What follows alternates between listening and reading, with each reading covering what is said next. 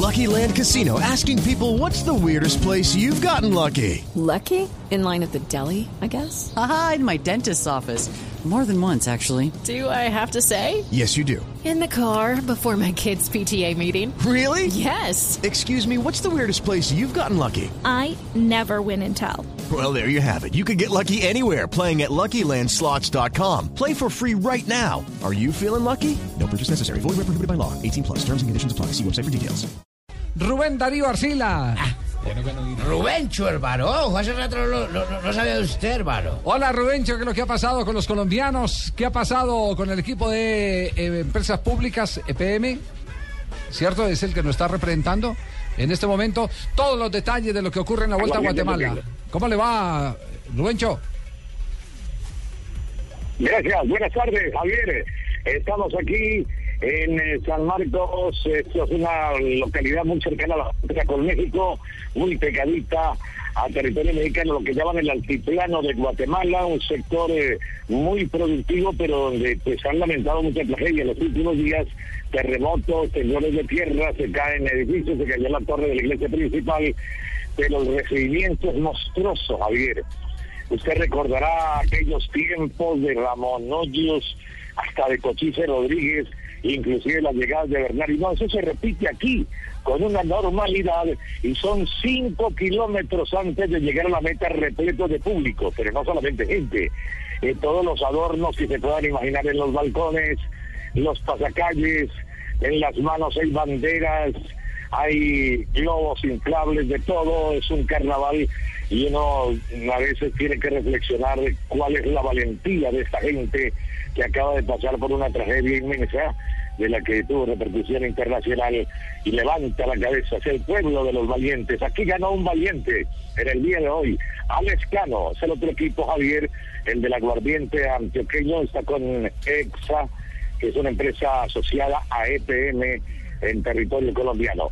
Para ir sintetizando, sintetizando compañeros, ocho primeros lugares en poder de los colombianos. Él cambió radicalmente la clasificación general individual y fue desbancado del primer lugar, sí, fue desbancado Oscar Sevilla, que venía como líder con 33 segundos de diferencia sobre Alex Cano, que ha sido, usted sabe, la pareja que le brinda espectáculo a los colombianos. Es el duelo que viene presentándose en vueltas a Colombia y en eh, clásicos, en las carreras locales domésticas, siempre se enfrentan Cano y Oscar Sevilla. Algo más, hay una especie de roce, eh, de enconada rivalidad deportiva, eso sí, entre estos dos equipos. Casi siempre sale ganador Oscar Sevilla, pero se ha volteado la moneda en esta oportunidad y le voy a conocer la nueva clasificación general. Se puso al frente el antioqueño de Yarumal, primo de, de Ardila, de Mauricio Ardila, Alex Cano, con 11 horas 21 minutos 8 segundos. Le saca 10 segundos a Oscar Sevilla, el tercer lugar para Juan Pablo Suárez, que queda a 33. Francisco Colorado, que corre por un equipo mexicano, se acomoda cuarto en la clasificación general. Por equipos, el cuadro de ERSA, Emisoras Unidas, aquí Emisoras Unidas patrocina un equipo como aquellos viejos tiempos cuando Caracol patrocinaba también el equipo español en la época de Momeñe, en fin. Sí, cierto. Y la general, cierto, ¿se acuerdan que las cadenas radiales tenían su propio equipo en carretera? Equipo, perdón, en la general de montaña está Walter Pedraza y segundo lugar está Albert Torres, que es de Guatemala. La general sub-23 pasó a comandarla también un colombiano, Brian Sánchez, del equipo de aguardiente antioqueño. Para mañana, la etapa reina, don Javier, ¿le anticipo algo en este momento? Sí, a ver, ¿cuál es la etapa reina y qué expectativa tenemos eh, ahora que están barriendo en la Vuelta a Guatemala los colombianos? Los ocho primeros lugares de la general, ya le decía. La etapa reina eh, sale de Retaluleo, aquí le dicen Reu, nosotros a Villavo, le, a Villavicencio le decimos Villavo, abreviamos, en fin, aquí decimos Reu para hablar de Retaluleo, que está al borde del mar y muy cerca de la frontera también con México. Y esto es subiendo todo el día. Hay premios, hay unas metas volantes antes de saltar los premios de montaña que vienen al final hasta Quetzaltenango, que le dicen cariño- cariñosamente Chela. Quetzaltenango es la segunda ciudad de importancia en territorio guatemalteco. Hay dos premios de montaña de primera categoría, el Alto de Montaña en Santa María y la montaña del Sunil.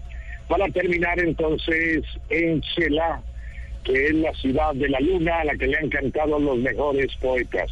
Esperamos que de pronto Sevilla se saque la espina porque hoy perdió su silla frente a al Escano. Este entonces se traslada de territorio colombiano a territorio guatemalteco. La carrera terminará el próximo sábado en la capital, en el sector del periférico. Javier y compañeros. Chupaste mango, un chupaste mango, un linda población, en linda población. Sí, sí, sí, está- está Pareció tan mango, sí. chupaste penco. Robincho, estaremos, estaremos con ustedes toda esta semana porque nos interesa saber, seguirle la huella a los ciclistas colombianos barriendo en Guatemala. Montaron Es- la Vuelta a es Colombia una en carre- Guatemala. Claro, montaron la Vuelta a Colombia en vez de ir a correr para que se van a barrer por allá, no, que corran. Un abrazo para Rubencho. Estaremos mañana, lo llamaremos de nuevo para que con su gentil participación Darío nos cuente qué ha pasado con los colombianos. El mejor narrador de ciclismo del mundo, Rubén Darío El Arcila. mejor narrador de lejos, hermano. Siempre lo veo con su garganta prodigiosa, describiendo lo que pasa. Kilómetro, a kilómetro, pedalazo a pedalazo con estos colombianos pedalistas. Muy bien, está inspirado Jimmy.